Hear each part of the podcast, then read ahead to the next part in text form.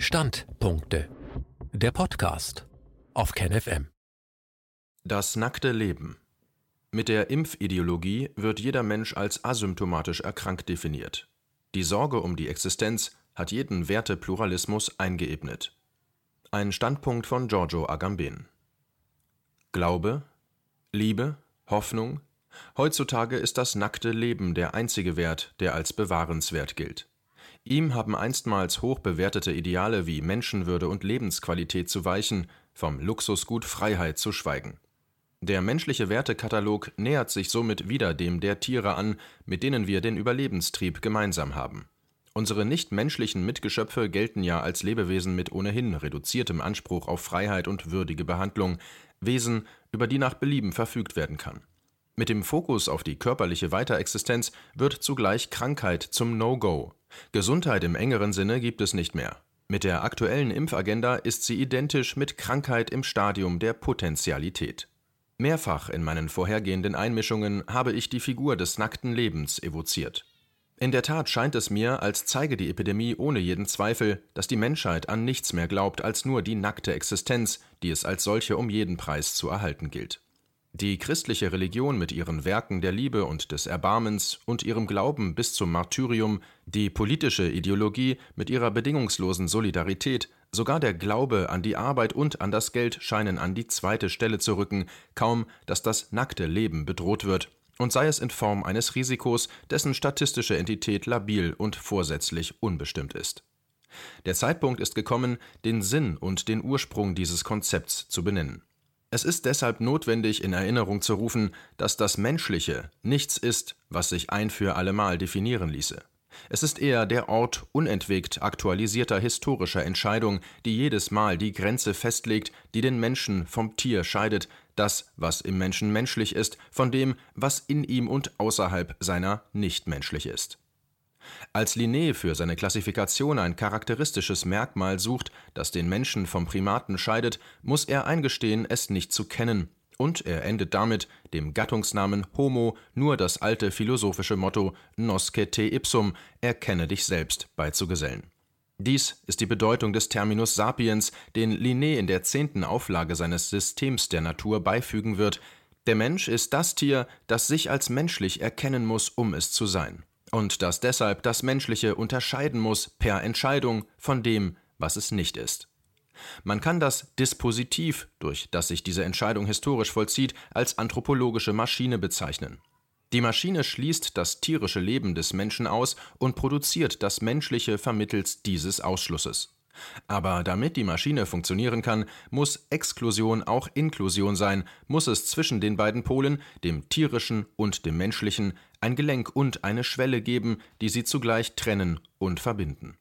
Dieses Gelenk ist das nackte Leben, also ein Leben, das nicht eigentlich tierisch und nicht wirklich menschlich ist, aber in welchem sich jedes Mal die Entscheidung zwischen dem Menschlichen und dem Nichtmenschlichen vollzieht. Diese Schwelle, die notwendigerweise durch das Innere des Menschen verläuft und in ihm das biologische Leben vom Sozialen trennt, ist eine Abstraktion und eine Virtualität, aber eine Abstraktion, die real wird, indem sie sich jedes Mal in konkreten, historischen und politisch festgelegten Figuren inkarniert. Dem Sklaven, dem Barbaren, dem Homo sacer, den in der antiken Welt jeder töten kann, ohne ein Verbrechen zu begehen, dem Enfant sauvage, dem Wolfsmensch und dem Homo alalus als fehlendem Glied zwischen dem Affen und dem Menschen von der Aufklärung bis ins 19. Jahrhundert.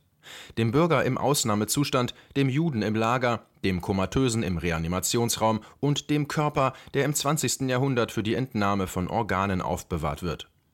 Welche Gestalt des nackten Lebens steht heute bei der Bewältigung der Pandemie zur Diskussion? Es ist nicht so sehr der Kranke, der isoliert und behandelt wird, wie nie ein Patient in der Geschichte der Medizin behandelt wurde, es ist eher der Angesteckte oder, wie es mit einer selbstwidersprüchlichen Formel definiert wird, der asymptomatisch Erkrankte, etwas, was praktisch jeder Mensch ist, auch ohne es zu wissen.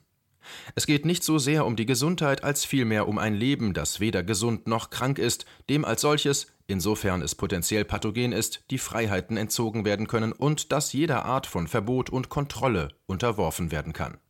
Alle Menschen sind in diesem Sinne praktisch asymptomatisch Kranke. Die ganze Identität dieses Lebens, das zwischen der Krankheit und der Gesundheit fluktuiert, besteht darin, Empfänger des Teststäbchens oder der Impfung zu sein, die, wie die Taufe einer neuen Religion, die ruinierte Gestalt dessen definieren, was es einmal hieß, Bürger zu sein. Einer Taufe, die nicht mehr auslöschbar ist, aber notwendigerweise provisorisch und erneuerbar, weil der Neubürger, der immer seine diesbezügliche Bescheinigung wird vorweisen müssen, keine unveräußerlichen und unkündbaren Rechte mehr besitzt, sondern nur Pflichten, die unentwegt, entschieden und erneuert werden müssen. KenFM ist crowdfinanziert und unabhängig. Leiste deinen Beitrag zu freier Presse und unterstütze unsere Arbeit finanziell. Wenn du zukünftig keine Beiträge verpassen willst, abonniere den KenFM Newsletter und installiere dir die KenFM App für iPhone und Android. Weitere Informationen auf kenfm.de/support. Hallo Community. In diesem Video möchten wir euch das Thema Bitcoin ans Herz legen. Wir werden euch erklären, was Bitcoins sind, wie man damit bezahlen kann und welche Bedeutung diese Währung für KenFM hat. Viele von euch haben sicher schon von Bitcoin gehört oder nutzen es sogar privat. Wie ihr KenFM mit Bitcoins unterstützen könnt und warum das für uns aktuell sehr wichtig ist, verraten wir euch jetzt. Das ist ein Bitcoin. In Wirklichkeit existiert so ein Bitcoin aber gar nicht. Es gibt ihn nur virtuell im Internet als digitale Währung in einem digitalen Konto. Bitcoin ist eine sogenannte Kryptowährung, die bekannteste weltweit. Man kann damit via Computer oder Smartphone einkaufen, spenden oder sich gegenseitig Bitcoins zuschicken. Bitcoins kann man wie Währungen oder Edelmetalle zum aktuellen Wechselkurs kaufen, verkaufen oder von Freunden zugeschickt bekommen. Einzige Voraussetzung, ein E-Wallet, zu Deutsch eine elektronische Geldbörse. Das ist ein Account oder Konto, über das man Bitcoins empfangen oder versenden kann. Wie ihr wisst, nutzen auch wir bei KenFM schon seit ein paar Jahren Bitcoin, damit wir im Notfall auch finanziell unabhängig bleiben können, zum Beispiel von Banken, die uns nicht mehr mögen. Da viele Banken mit unserer Berichterstattung nicht einverstanden sind und nicht im Zusammenhang mit KenFM genannt werden möchten, kam es in den letzten Monaten so weit, dass uns gar keine Bank mehr mag. Weshalb wir leider damit rechnen müssen, vom kompletten IBAN-Zahlungsverkehr ausgeschlossen zu werden. Deshalb der Appell an euch, beschäftigt euch jetzt schon mit der Funktionsweise von Bitcoin, damit ihr uns auch im Notfall trotzdem weiter unterstützen könnt. Alles, was ihr dafür tun müsst, ist, eure bisherige Unterstützung in Euro einfach in Bitcoin an uns zu senden. Dazu legt ihr einfach eine kostenlose E-Wallet an, wandelt einen Betrag eurer Wahl in Bitcoin um und sendet uns diesen an unseren Bitcoin-Account. Den Link findet ihr unter jedem unserer Beiträge sowie unter diesem Video. Alternativ dazu könnt ihr aber auch diesen QR-Code mit eurem Smartphone scannen.